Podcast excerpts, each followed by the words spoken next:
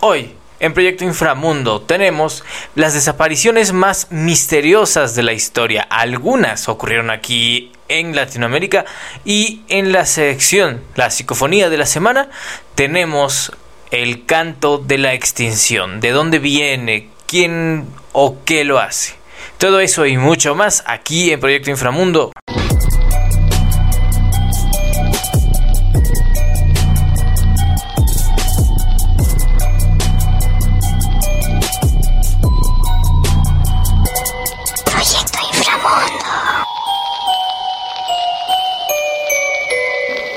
Pues te doy la bienvenida como siempre, gracias, gracias a las personas que han estado compartiendo.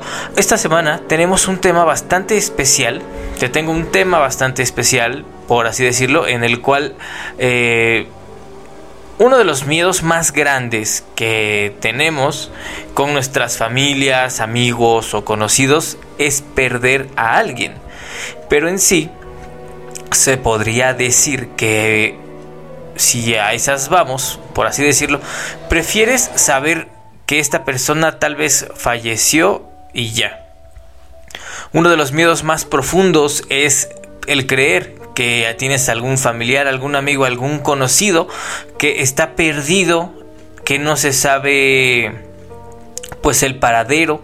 Eh, eso es de lo que vamos a hablar hoy. Tenemos desapariciones muy extrañas, eh, desapariciones muy misteriosas, más que nada porque ocurren de un momento a otro.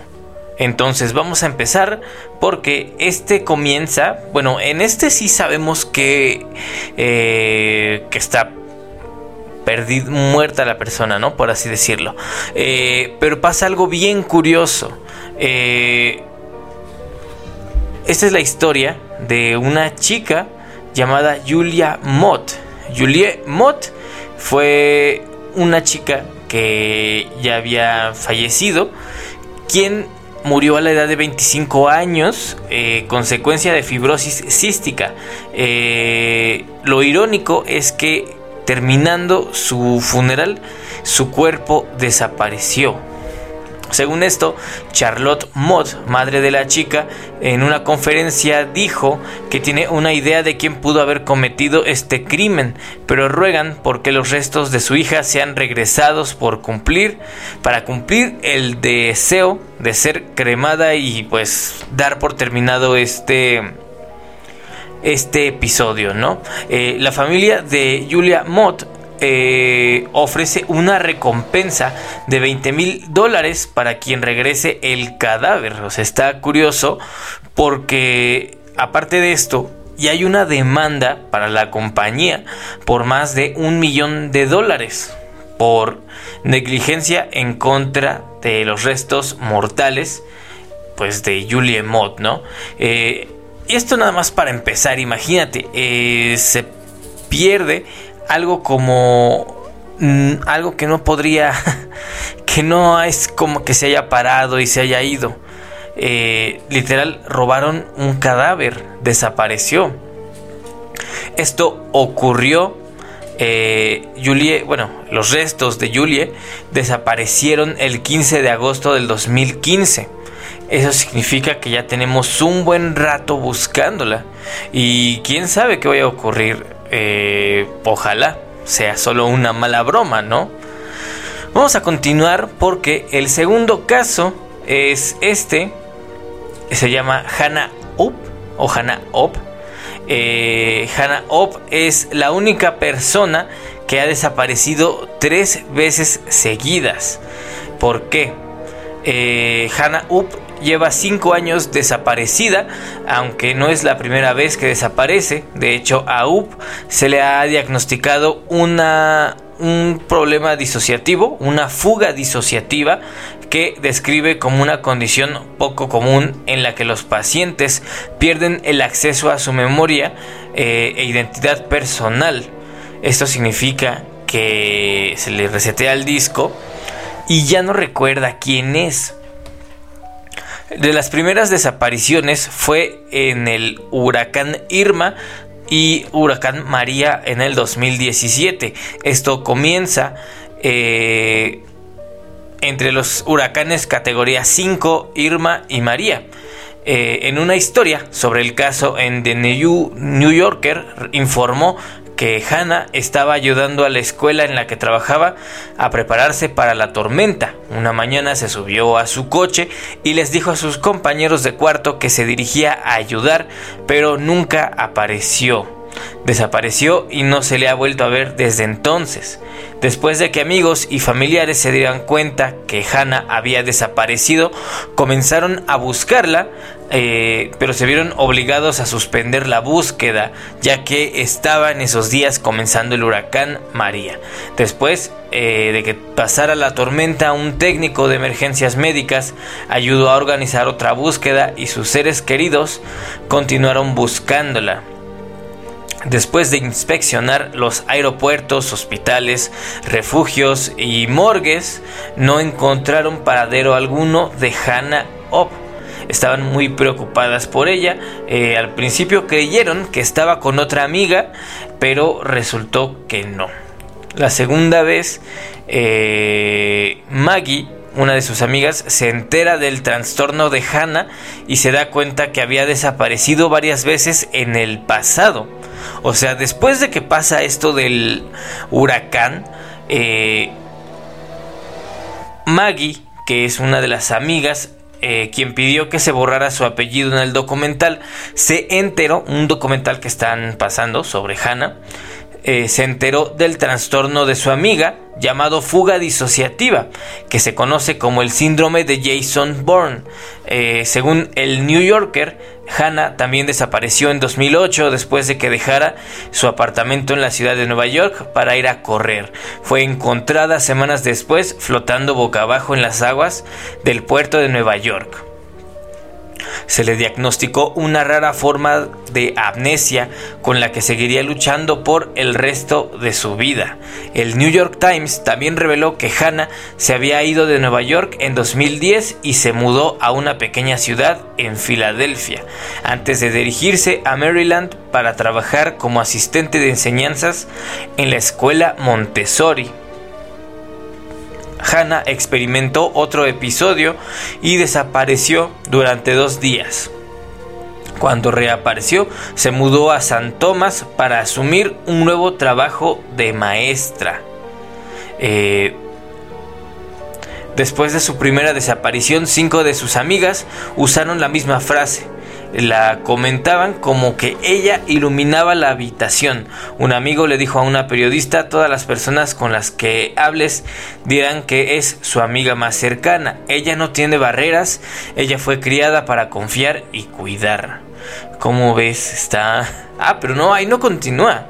Eh, Ob amaba su vida en una isla y era apasionada del océano. Según Fox News, Maggie, la amiga que pidió que no se hablara de su apellido, ah, le dijo a, a Hannah que le apasionaban muchas cosas y le encantaba cocinar. Eh, por otro lado, a ella le fascinaba hacer viajes por carretera y todo lo que tuviera que ver con el océano. Hacían zumba juntas, trabajaron juntas, cocinaban, eh, iban a conciertos, eran mucho, muy cercanas. Amaba su trabajo en la escuela, era algo que le apasionaba mucho. También le encanta hacer viajes en barco, nadar, bucear y simplemente estar en el océano. Al ver que Op, eh, que Hannah se encontraba eh, flotando boca abajo en el agua la primera vez que desapareció, combinando con su amor por el océano y el agua, eh, se ha temido lo peor a lo largo de sus años. Su familia creó o apoyó la creación del documental con la esperanza de que alguien pudiera reconocerla. Fíjate que está bien fuerte porque en realidad estamos hablando de alguien que cada tiempo no sabemos qué lo dispara. Es muy similar a lo que se veía en esta película eh, como si fuera la primera vez. No, lo único que se mantiene es que desaparece y aparece y desaparece y vuelve a aparecer. Ahora, imagínate que esta persona no estuviera enferma, no tuviera este trastorno, simplemente fuera alguien que no quiere ser encontrado. está bastante intenso. Eh, no hay mucho que se sepa hasta el momento. Eh, pues sigue desaparecida, aunque, aunque hay ciertos eh, hay ciertos eh, comportamientos que se mantienen, eh, es constante en el hecho de ser maestra, siempre ha tenido ese amor por lagos, mares, océanos, entonces tal vez está cerca de alguna zona costera, a lo mejor es maestra de alguna escuela, no lo vamos a saber jamás, ¿no? Vamos a continuar con el siguiente caso. Eh, este tiene más de 40 años. Cynthia Anderson tiene más de 39 años sin aparecer.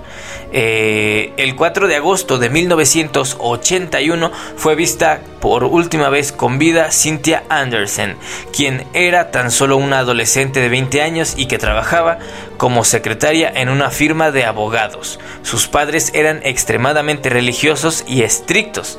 Desde que era niña la obligaron a asistir a misa y formar parte de eventos eh, de esta índole, como los campamentos de verano. De hecho, fue en la iglesia donde conoció a su novio y según sus más cercanos amigos, iba a renunciar para irse a estudiar a una universidad religiosa por recomendación de sus padres. Los sucesos comenzaron a ocurrir meses antes de que desapareciera en la ventana. Eh, ya que más de una ocasión en la parte de su casa, o sea, afuera de su casa, eh, se había, habían pintado un mensaje que decía Cintia te amo y las iniciales GW. Eh, Christine Anderson semanas después comenzó a soñar que era raptada y era privada de su vida, eh, ya que estaba muy asustada, sus jefes, sus jefes de la iglesia y del trabajo, le aconsejaron tener la puerta cerrada e instalar un botón de pánico. Desgraciadamente, nada de eso sirvió. Eh, cuando ya llevaba varios días perdida, la policía consultó con sus familiares y amigos sobre quién podría ser este hombre con las iniciales GW llegaron a un conserje del edificio donde trabajaba, pero finalmente se descartó su participación. Meses después, el autor de los eh, escritos en la pared confesó, pero en un giro radical de la historia reveló que eran para otra persona, lo que dejó esa posible evidencia sin la opción de ofrecer pistas. Eh, la persona que escribió que amaba a Cintia, eh, se equivocó de casa. Está, es una locura. Eh, recién pasado el mediodía llegó su jefe, quien de inmediato notó su ausencia. Cintia acostumbraba a dejarlos... Ah, porque aparte también se llamaba Cintia. Cintia acostumbraba a dejar sus teléfonos descolgados y una nota cuando se ausentaba, pero esa, esa ocasión no ocurrió. Además, la novela romántica que estaba leyendo se encontraba en la página en la que a la protagonista se la llevan tras amenazarla con un cuchillo. Un llamado de una voz femenina alertó a los detectives en plena investigación. Supuestamente le tenían en el sótano de una casa blanca, pero no se entregaron más detalles. Lo cierto es que la Casa Blanca de la que este informante habla no existe. Eh, también este tiempo se han especulado muchas cosas. Eh, que José Rodríguez pudo haber acabado con su vida, un traficante de estupefacientes cuyo abogado era Richard Neller, quien se desempeñaba en la misma eh, firma. Sin embargo, su confesión fue desestimada. La razón detrás de esto se cree que se escuchó sobre el negocio que tenía que ella escuchó el negocio que ambos tenían y que fue silenciada.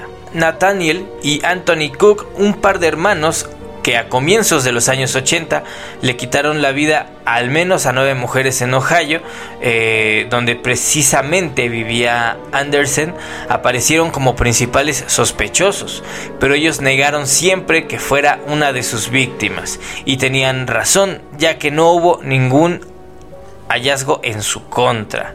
Eh, entre todas las preguntas que se hacen es, ¿y si Cynthia se fugó? Eh, Michael Anderson, su papá, sostuvo desde ese día que ella había adquirido mucho interés por el maquillaje y que cambió sus hábitos alimenticios. Y creyó que eso influyó en que no volviera a aparecer. Vale mencionar que de todos modos la joven no se llevó su auto ni dinero, eh, tampoco se volvió a ver su cartera ni sus llaves. Hasta el día de hoy, algunos creen que ella llamó a los oficiales para darles el dato del posible, de la posible privación y todo esto podría ser para despistar a los policías. ¿Tú crees que algún día se sepa la verdad? ¿Tú crees que aparezca? Actualmente tendría que, pues, ya tener unos 50 años. Eh, ya es prácticamente imposible saber si es o no es. Eh, entonces, pues, wow.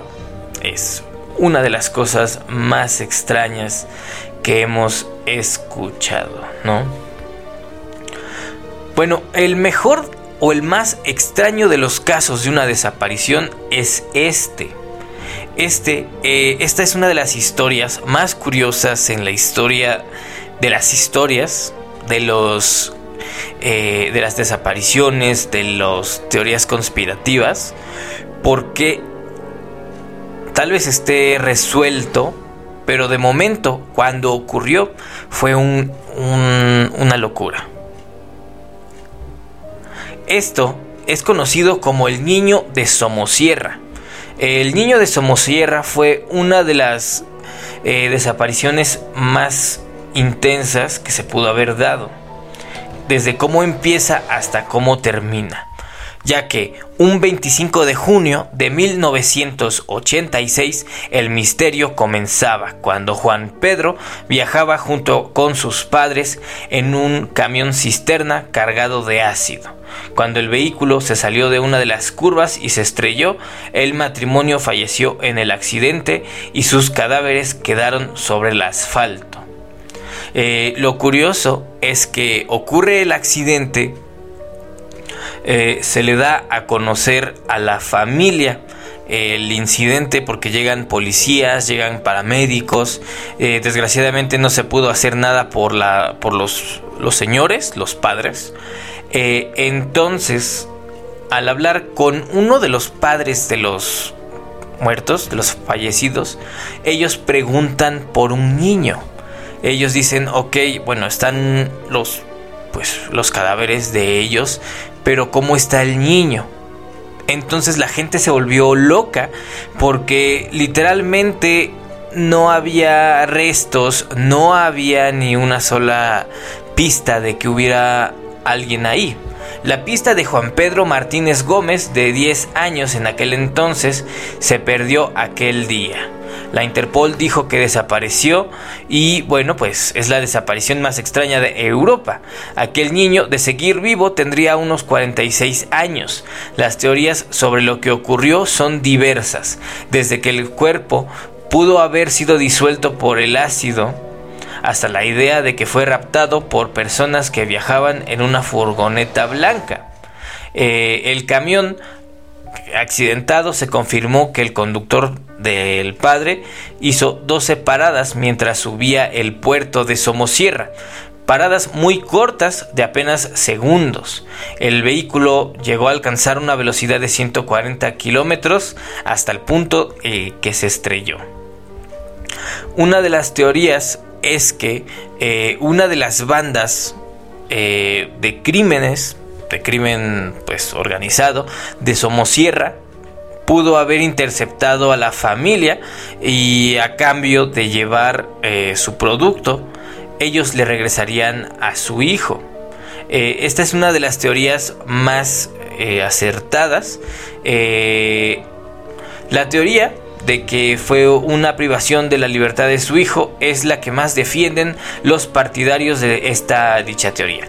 Cuando el tráiler volcó, el ácido se derramó por la carretera y paradójicamente aseguran los testigos que los cuerpos de las parejas apenas habían tocado el ácido. En aquel momento ninguno de los presentes era consciente de que aquel camión también debería de haber un niño, por lo tanto jamás se le buscó por los alrededores. Eh, una vez que se descartó la posibilidad de que el niño hubiese sido trasladado a un hospital, eh, ah, porque la teoría del ácido era muy ¿cómo decirlo? Era muy, era lo que querían aceptar, por así decirlo, pero se hicieron pruebas, se hicieron pruebas y el ácido, eh, aunque un cuerpo de una persona de la estatura eh, de un niño de 10 años se disolviera en ácido, es necesaria varias horas para desaparecerlo por completo. La carne en cierto modo es posible que desaparezca, pero los huesos es bien sabido que los huesos son algo muy difícil de corroer en ácido, por lo que requieren estar varias horas, horas que no tuvieron. Una vez que se descartó la posibilidad de que el niño hubiera llegado a un hospital, eh, se pensó que se pudo haber ido corriendo por el monte asustado.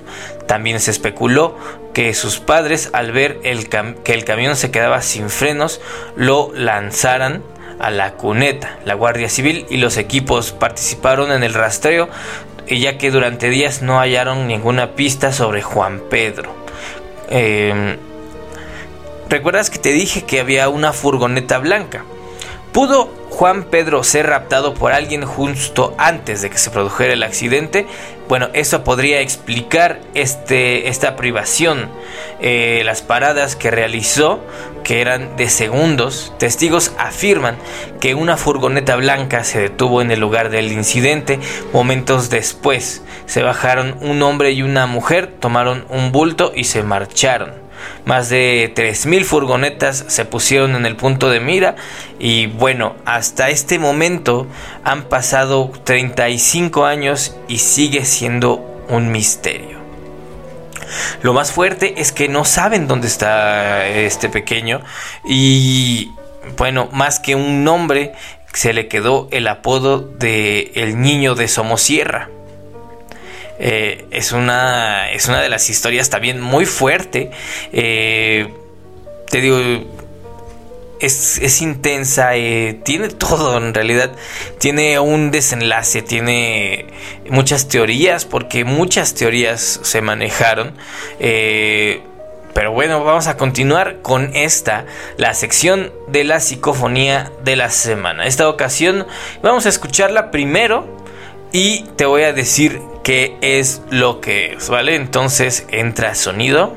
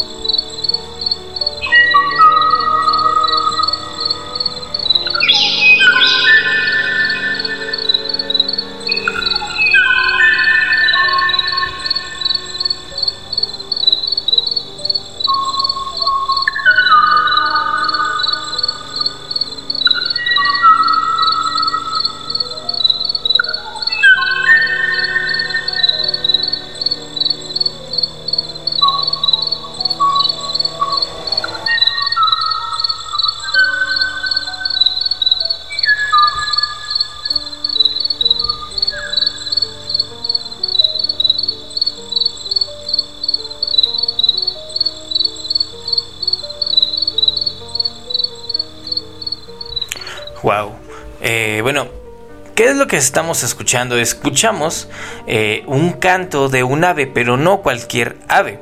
Esta ave tiene de nombre ave kuai. Kawai, perdón, ave Kawai.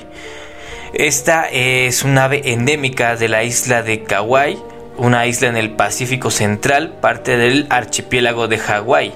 Anidaba en cavidades de los cañones boscosos. Fue avistada por última vez en 1985. Y esto que acabamos de escuchar eh, fue la última grabación pero fue realizada en 1987 por David Boynton para el Laboratorio de Ornitología de Cornell. En la grabación podemos escuchar a una ave de la especie Kawai. Eh, es un canto de un macho realizando una llamada de apareamiento. La parte más triste es que él, esta ave, es la última de su especie. No existe una causa como tal de su extinción, más bien fue simple eh, adaptación de especies, primero las enfermedades transmitidas por los moscos y eh, el terreno eh, hicieron que fueran a terreno cada vez más alto y ahí se encontraron con árboles que no eran adecuados para la construcción de sus nidos. Esto causó que anidaran cada vez menos y la, posibilidad de construir nidos fuera menor. Eh, también los dos huracanes, el, el, huracán Igua y el huracán Inki, fueron los que más daño provocaron y bueno, este fue, este fue el último canto. Eh, el ave naturalmente murió porque ya no existía ni uno más. Entonces, esa grabación es de 1987 y hasta el momento no se ha vuelto a ver ni un solo ejemplar. Eh, el sonido de por sí es, es extraño, ¿no? Ya que eh, de por sí el ambiente en el que está grabado, mm, aún antes de saber la historia, te causa cierta incomodidad, ¿no? Eh, pero bueno, eso es todo de momento. Muchísimas gracias por haber llegado hasta este punto. Recuerda, este fue Proyecto Inframundo. Los lunes tenemos amigos y parejas. Los jueves, Proyecto Inframundo, tu podcast de terror. Y los viernes, los podcasts de Fab, las notas más virales de la semana. Recuerda que también tenemos canal de... Eh, ¿Cómo se llama? Se llama... Se llama TikTok. También tenemos canal de TikTok donde resubimos ciertas partes de todos los podcasts que hacemos. Entonces, este contenido es gratis, si siempre lo será. Eh, a cambio te pedimos que compartas, que comentes, que te suscribas. Si te gustó algo, si tienes una idea que puedes darnos, incluso si tienes el tema de algo de lo que quieras hablar o quieras que aquí lo tratemos, lo podemos tratar. Lo único que tienes que hacer es comentar. Gracias por compartir, gracias por suscribirte y recuerda, esto es Proyecto Inframundo. No confíes en nadie.